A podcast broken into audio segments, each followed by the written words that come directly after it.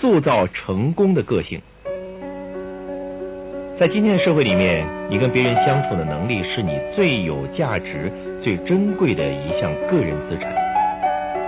根据研究呢，在我们一生中有百分之八十五的快乐是来自于跟人愉快的相处，相对的呢，有百分之八十五的问题是来自于无法跟人愉快的相处，其余的百分之十五则是来自于成就感。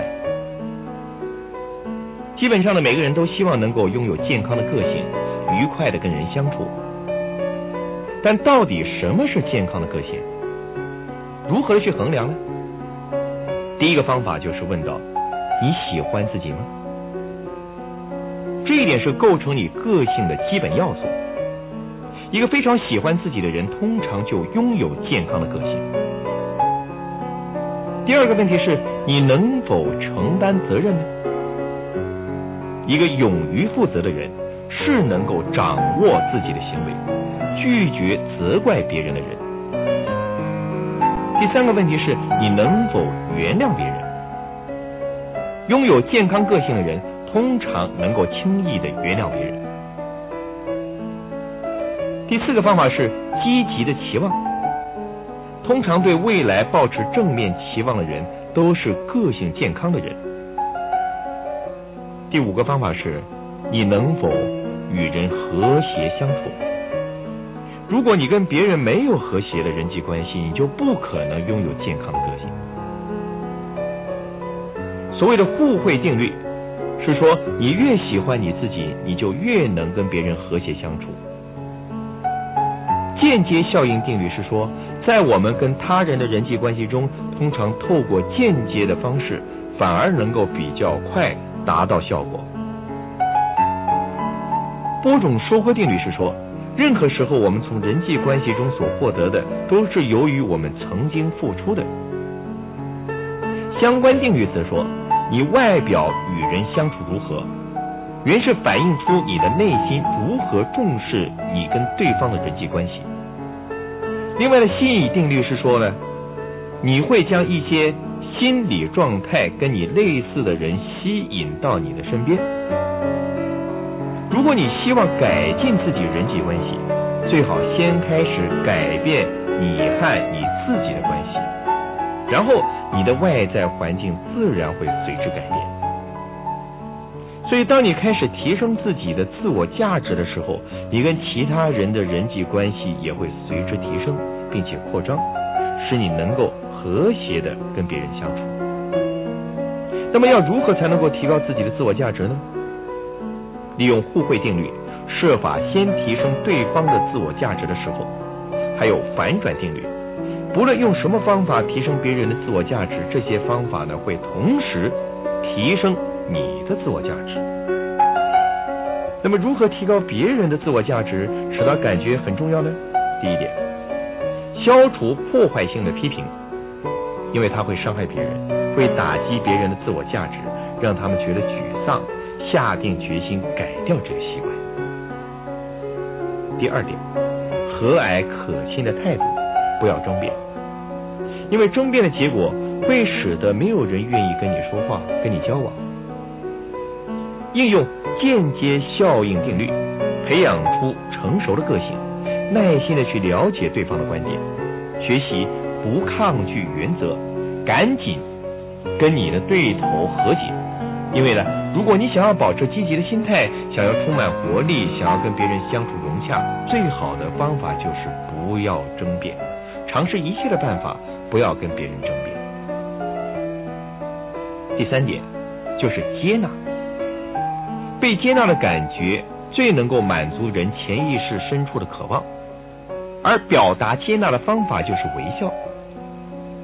微笑表示，不管他们是谁，你无条件的接纳对方。同时呢，微笑也能够带给你愉快的感觉。第四点是感激。当你感激某个人的时候呢，你就会让他的自我价值提高的。至于表达感激的方法，就是不断的说谢谢，经常不断的说谢谢，这样呢就能够无形的提高别人的自我价值。第五点是欣赏，欣赏别人的特质，或是欣赏别人的产业。因为我们每个人都对自己的个性以及性格都非常的坚持，因此当有人对我们表示赞同或者是欣赏的时候呢，我们都会很高兴。第六点是赞许，赞许能够满足人类最深切的渴望，那就感觉自己很有价值。至于称赞别人的时候呢，最重要的是要立刻的表达出来，因为这个时候效果是最好的。其次要明确，称赞的越迅速明确，得到的效果就越大。另外要在公开场合赞美，如此呢更有双倍的效果。第七点是专注，也就是说呢要多注意别人，多倾听他们，多跟他们相处。你应该首先专心的聆听，绝对不要打岔。第二呢是不要急着回答，想好了再说，让他们觉得你确实在思考他们所说的话。第三是请对方进一步说明，请对方解释他所说的话。最后要记住反弹效应，你对任何一个人所表达的真诚的情感，都会反弹回到你自己的身上。当你想到别人的时候，一定朝向积极正面的方向思考，不断的设法让别人觉得他自己很重要，尽量的尊重别人，使他觉得自己是全世界最重要的人。更要记住关于人际关系的黄金定律，就是对待你的邻居如同对待你自己。不论什么情况下，都自问：如果换成我是他，我希望别人。怎样的对待？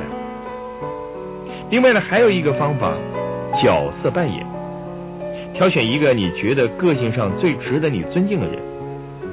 每当你遇到人际关系上的状况的时候呢，就假装你自己是那个人。记住，永远让别人觉得自己很重要。那么呢，你就能够发展出自己成功的个性，使你凡事亨通，无往不利。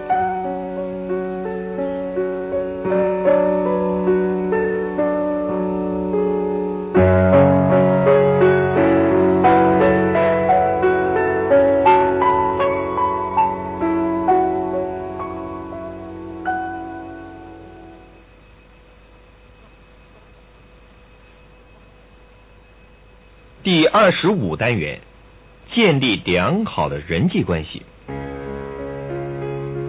在我们一生所做的事情当中呢，我们不是希望得到爱，就是希望弥补缺乏爱而做的努力。心理学家马斯洛曾经说，一个人心理健康的程度，可以看他能不能跟别人建立起长期而稳定的爱的人际关系。这个单元要谈到的是成功人际关系的六项因素。第一项，物以类聚，志趣相投。志趣相投呢是常见的现象，但是特别是在价值观或者是处事的态度，比方说呢，在带孩子、处理金钱以及性生活方面，这些都是家庭当中呢发生歧见跟争吵的主要原因。所以志趣相投是非常重要的。也就是呢，当你遭到自己的另外一半的时候呢，你会有心电感应。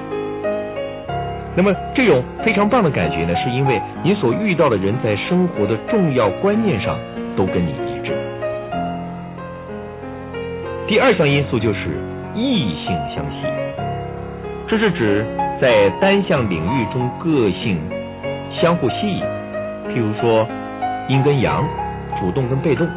外向跟内向等平衡的关系。通常两个人如果个性相合的话呢，在他们的交谈当中，每个人都有机会说出他们的想法，也都有机会听对方说话。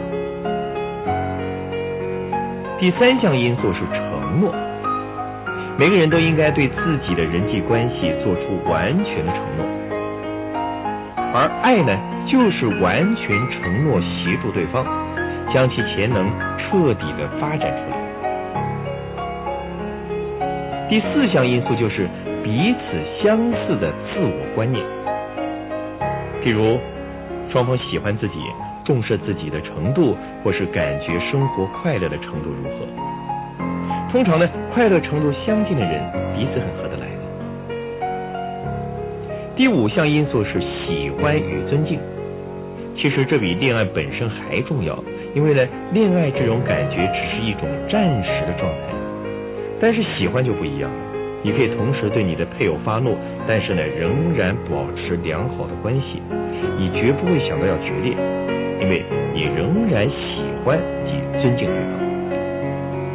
第六个成功人际关系的因素就是沟通，缺少了沟通，人际关系就根本没有办法建立起来。在沟通的关系当中呢，男人通常比较粗心，比较直接；女人则是比较细心，比较间接。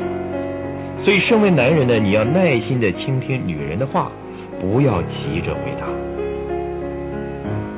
在人际关系当中，常常遇到的问题有：第一，就是缺少承诺。在我们的社会当中呢，大家都不愿意做太多的承诺，以保护自己。这种现象会造成交易型人际关系，没有人愿意全心的投入一项人际关系中，愿意冒着被拒绝的风险，结果呢，他们都被拒绝了。第二个问题就是企图改变对方，或是期待对方改变。当我们企图改变一个人的时候呢，是告诉他说：“你这个样子实在不行，你达不到我的标准。”所以，当你进入一项人际关系的时候，不要企图改变对方，因为你能得到的就是你所看到的。除非他自己下定决心，并且按照我们在本课程当中所说的一些方法，他是不会改变的。第三个关于人际关系的问题是嫉妒，这个嫉妒是和害怕失败有关，它是发自内心深处。